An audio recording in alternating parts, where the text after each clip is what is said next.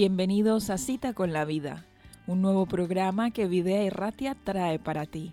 Queremos acompañaros en vuestro día a día con invitados especiales que compartirán sus historias, experiencias, testimonios y textos bíblicos favoritos, llamándonos a la reflexión y a la gratitud.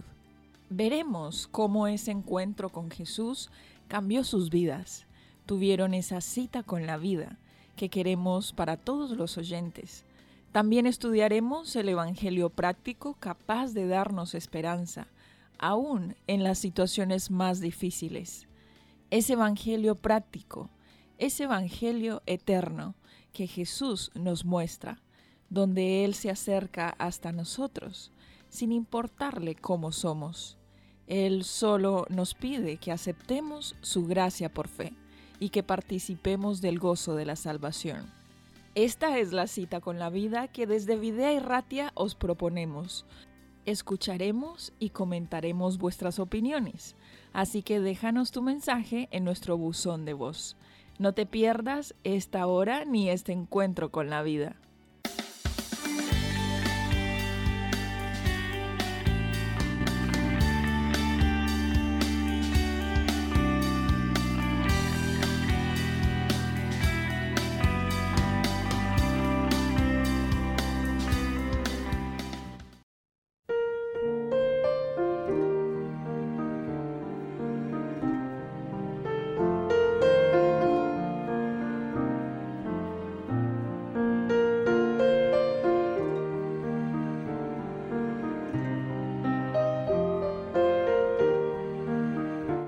Sustituye al testimonio personal. Fue el mismo Salvador Jesucristo que declaró que nosotros somos la luz del mundo.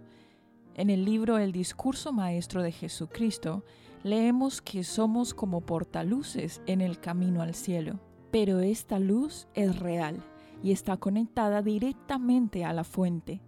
Todo el que esté relacionado con Dios impartirá luz a los demás. Dios exige que sus hijos brillen como luminarias en el mundo. No se exige que lo hagan solamente los ministros, sino todo discípulo de Cristo. El testimonio que cada persona en su día a día da en relación con una idea o a un producto tiene más valor y fuerza de lo que se puede imaginar. Dios podría haber alcanzado su objetivo de salvar a los pecadores sin nuestra ayuda pero con el objetivo y con el fin de que podamos desarrollar un carácter como el de Cristo, debemos participar en su obra para entrar en su gozo, el gozo de ver a seres redimidos por su sacrificio.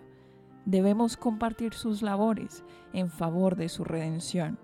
Con inspiración debemos capacitarnos si deseamos ser constituidos en colaboradores juntamente con Dios para recrear la imagen divina en la humanidad. Y como seguidores del Jesús verdadero, ser testimonio a otros de aquel que vino para servir y no para ser servido.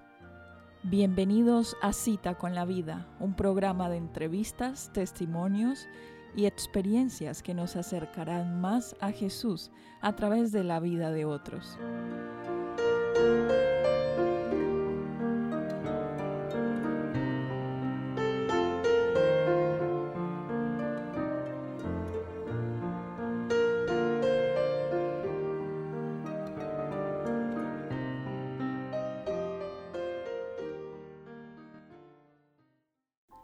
Damos inicio a un nuevo programa de Cita con la Vida, Charequín Topaquetac, Encuentro con la Vida. En el caso de hoy tenemos, bueno, a Dan, una voz conocida aquí en el estudio, pero que queremos eh, preguntarte, Dan, bienvenido, ¿qué tal estás? Bien hallado y estoy muy bien, sí. Queremos eh, saber un poco de tu testimonio de vida. Este es un programa, ya saben nuestros oyentes que es habitual traer a una persona diferente. No eres diferente al estudio, pero sí que nos gustaría conocer de más a nivel personal. ¿Cómo es que te has encontrado con Dios? ¿Cómo esas experiencias personales te han acercado más a Jesús? Y bueno, en definitiva, ser resiliente, paciente. Cuéntanos, ¿cuándo fue ese, ese comienzo que conociste de Dios? Yo nací en la iglesia adventista, nací en la iglesia adventista, me bauticé en la iglesia adventista, pero no había tenido el encuentro con Dios todavía. Ni cuando nací, yo con Él, ¿eh? Él conmigo seguro que sí. Ni cuando me bauticé. Eh, lo tuve años más tarde, por una serie de circunstancias, donde tú tienes un bagaje, una mochila que, a la que recurrir, es un privilegio. ¿A qué edad tenías más o menos cuando sientes que tuviste ese encuentro con Dios de tu parte? Bueno, veintitantos. Veintitantos, vale. ¿Y entonces qué ocurrió? No, eh, hasta esa época, hasta esa época yo, aunque había nacido eh, en la iglesia, eh, no vivía. Sin embargo, hay, un, hay una frase que que me, que me dijo un amigo que se me ha quedado grabado siempre, ¿no? Él me decía, dice, hasta cuando dices tacos suenan diferentes. cuando suenan diferente, ¿no? Tus tacos sonaban diferentes para tus amigos. Pues sí, sí, sí, sí. Y porque todos tenemos, eh, aunque podamos estar en otro, en otras órbitas, en otras órbitas, y yo en esa época estaba en una órbita fuera, fuera de, de la órbita de Dios, eh, todos estamos marcados. Todos estamos marcados. Todos los que hemos conocido a Dios por la educación, por la familia, por, las, por los padres, eh, estamos marcados.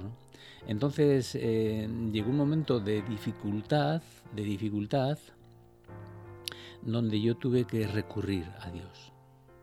Sí. Hay un texto que además le quiero unir eh, que, quizás la gente cuando lo oiga, incluso cuando lo he comentado, no, lo he comentado nunca, no, no lo he comentado nunca, ¿no?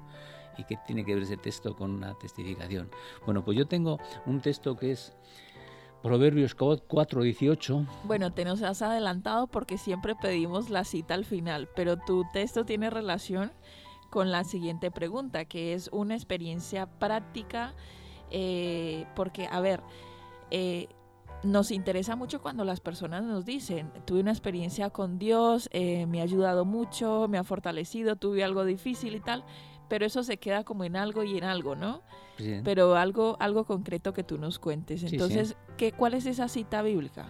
Bien, en 4.18, más la senda de los justos es como la luz de la aurora, que va en aumento hasta que el día es perfecto, ¿no?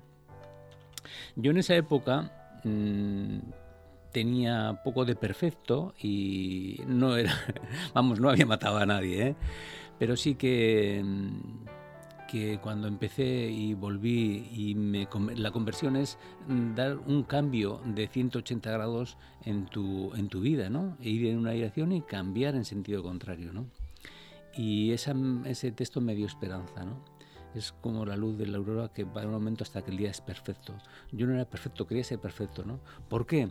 Pues porque yo mm, tuve una situación difícil, eh, familiar, personal, personal, y, y, no tenía otros sitios donde recurrir. La filosofía que a mí me gustaba tanto, que a mí me gustaba tanto, no calmaba mi sed, no calmaba, no calmaba ni me tranquilizaba, no calmaba mi sed, no vamos a ser prácticos, no me tranquilizaba. Y necesité de algo que tranquilizara mi vida. Necesité de algo que tranquilizara mi vida. Y, lo encontré justo donde había estado en casa, había estado en casa, lo había visto, lo había vivido, repito, estaba, estaba bautizado. A veces se dice que, que, el bautismo de los adolescentes pues es un poco poco inútil, ¿no? Porque la vida después da muchas vueltas. Pero yo creo que siempre es una referencia que te marca, que aunque estés en mil ámbitos diferentes a lo que significa ser un creyente, pero eso siempre lo vas a tener en el recuerdo, siempre lo vas a tener en el recuerdo, ¿no? Entonces eh, yo recurrí a ese, era un privilegio, a eso que tenía, que había vivido en casa, y di un sentido nuevo a mi vida. Después, eh, te voy a quitar no hacer preguntas porque casi casi voy de carrerilla, ¿no? Después eh, me casé, tuve hijos, eh, tengo dos hijos y la situación mía, los que me conocen saben que no ha sido fácil, no ha sido fácil, ha sido muy difícil, muy difícil. Incluso ha habido alguna, algún familiar que me ha dicho, no sé cómo te tomas las cosas así, no sé cómo te las tomas así, ¿no? Pues porque cuando tú descansas en Dios, descansas. Y eso es lo que, lo que ha marcado mi vida. Lo que ha marcado mi vida. Hoy en día es difícil, difícil el, decir estas cosas, ¿no? Casi en público. Mis amigos, los que me conocen y no son creyentes, eh, hacen algunas bromas con, con, mi, con mis creencias, ¿no? A mí no me importa en absoluto, ¿eh? Eso quiere decir que por lo menos algo llevan, como llevaba yo cuando hacía bromas también, ¿no? Y, yo creo que, que, es un privilegio para los creyentes. Eh, las personas que lo, que lo están pasando mal y que recurren a Dios saben que, que está bien recurrir a Él. Y las personas que lo están pasando mal y no recurren a Dios se están perdiendo algo. Y ahora, si podíamos decir, eh, a las personas que quizás nos oyen y que no tienen, no se han encontrado con Dios, vas a entrar en otra dimensión. Vas a relativizar las cosas. El dinero no va a tener importancia, la enfermedad no va a tener importancia. Mira las tonterías que puede parecer lo que estoy diciendo, pero yo lo he vivido. Bueno, Dan, pero cuéntanos, ¿tú has eh, tenido dificultad en tu trabajo económicamente, con tu familia, con tu salud? ¿Cómo has, eh, ¿Cuáles han sido esas dificultades? Tú estás animando a nuestros oyentes a que su experiencia va a tomar un giro totalmente diferente, pero la persona que pueda estarte escuchando puede estar en este momento por una situación en la que de pronto ve muy gris el panorama y que a lo mejor tu experiencia eh, le significa una, un aliento, una motivación y una esperanza. Sí, eh, un aliento y una motivación. De hecho, la testificación, la teología no vale eh, si, no, si se dice de una forma teológica. Teórica. Sí. Sí. Teológica. vale cuando, cuando mm, hace más felices a las personas que la viven. Esa es la única la única solución. Y yo he tenido circunstancias pues, de enfermedad, no mía, de mi familia, de muerte, de, falta de trabajo, de paro. Y en esas circunstancias, casi en todas esas que podemos imaginarnos, tampoco hay que entrar en detalle, no soy excesivamente, excesivamente eh, expresivo pero creo que los que me están escuchando lo pueden entender bien. En esas circunstancias es cuando me dijo una persona, no sé cómo te tomas así la vida. Porque yo creo que las personas que tenemos y nos refugiamos en Dios, eh, tenemos un privilegio y eso es lo que tenemos que enseñar a los demás. Sí, circunstancias de enfermedad. Yo sí también, pero no, no, no las mías, no las mías, ¿no? Situaciones de, con los hijos de problemas muy graves, incluso de muerte en algún familiar. Y, sí, eh, es, es, es, válido, es útil, es útil. Casi, casi podría decir que como, que como egoísmo eh, la gente se tenía que hacer creyente, porque va a ser más feliz. Porque le va a ir mejor. No, no, no estoy diciendo que, que, le va a evitar problemas, ¿eh? No, no, no, no, no, sino yo no, sería... le va a ir mejor porque las penas las, las, pasas las más entiendes, tranquilamente, Las entiendes mejor.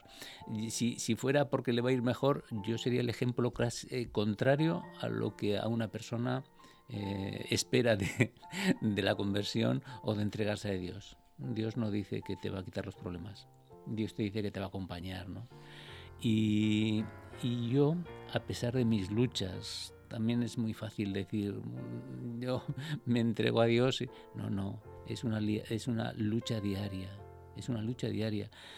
Jacob, eh, yo me, me, entiendo también bien con Jacob. Jacob luchó con Dios, luchó con Dios. Tenemos que luchar con Dios. Job luchó con Dios. Y yo me he sentido muy identificado también con Job, ¿no? Y es una lucha complicada. Es complicada. Y, una, y a veces tenemos que relativizar las cosas, ¿no? Hay un texto que me gusta mucho en Job. ¿Dónde estabas tú cuando yo formé la tierra? Le dice Dios a las quejas de Job. No es un reproche, ¿eh? simplemente le está posicionando le está posicionando. A veces nosotros nos posicionamos con nuestras dificultades en, un, en una posición, valga la redundancia, equivocada. Y tenemos que relativizar. Y Dios le dice, ¿dónde estabas tú? ¿no? Cuando él se queja, si pudiera subiría hasta donde él y le diría, a ver, tenía todo el derecho Job a quejarse. Y tenemos que reclamar el derecho a quejarnos a Dios. Es una lucha diaria, repito, difícil, ¿eh? Bueno, ¿qué consejo le darías a una persona que ha escuchado tu testimonio y que eh, puede estar pasando por una situación bastante complicada? Todos tenemos problemas, todos tenemos nuestras dificultades, pero a veces estamos en un punto en el que necesitamos un poco más de ayuda porque es más difícil ver la salida y nos sentimos eh, que caímos en, en una cueva, ¿no? Entonces, ¿Cuál es esa línea de luz para poder salir que tú le darías a una persona en este momento? Yo mm, por naturaleza soy poco expresivo para transmitir las cosas, aunque parezca mentira, pero soy muy muy cerrado, a veces soy muy introvertido, siempre he sido muy introvertido. Estando en la iglesia cambias esos parámetros, ¿no? ¿Y qué consejo le daría? Pues le daría el consejo de de que es una gozada llorar cuando Dios, Dios toca tu corazón. Parece un contrasentido, ¿no? Es una gozada. Y que va a encontrar consuelo, que va a encontrar consuelo. Y también dirección, no solamente consuelo. Tenemos que ser claros, va a encontrar dirección. ¿Y sabes qué pasa, Dan? Que pienso yo que además de eso, el estar en un ambiente eh, social, espiritual, es, es decir, la iglesia, donde tú llegas y otras personas que también tienen sus luchas, también tienen sus dificultades, también tienen sus problemas, pero que de alguna manera te identificas con el mismo sentir que es buscar de Dios y que te identificas eh, con eso, creo que eso ayuda mucho a sentirte rodeado. Yo mm. creo que para ti ha sido así también. Tienes tus, tus colegas de la iglesia, mencionaste a los que no son de la iglesia, pero también tienes tu gente acá que de alguna manera te hacen, no te va a resolver el problema, pero te ha hecho sentir apoyado, sostenido. Sí, y yo tengo que reconocer, cuando he escuchado testimonios de esta cita con la vida, de personas que conozco incluso, ¿eh? de personas que conozco, la verdad es que mm, me ha ayudado, me ha ayudado. Me ha ayudado a, entender, a entenderles mejor, a ser más sensible con ellos y yo creo que de eso se trata. Cuando tú tienes una congregación, cuando tú tienes una, un espacio en una iglesia, se trata de eso, de entender a los demás y de que te entiendan a ti. Y de sentirse parte de, de algo, ¿no? Sí. Bueno, creo que, que, de esta manera sería interesante cerrar este, este testimonio, esta experiencia Gracias Dan por haber participado de ella. Ya llevamos varios testimonios dentro de, este programa y queremos entonces agradecer a nuestros oyentes por, por escuchar este programa, invitarles a participar entonces de una nueva cita con la vida. Bici Charequín, Topaquetac, Encuentro con la vida. Hasta la próxima. Con la vida, hasta la próxima.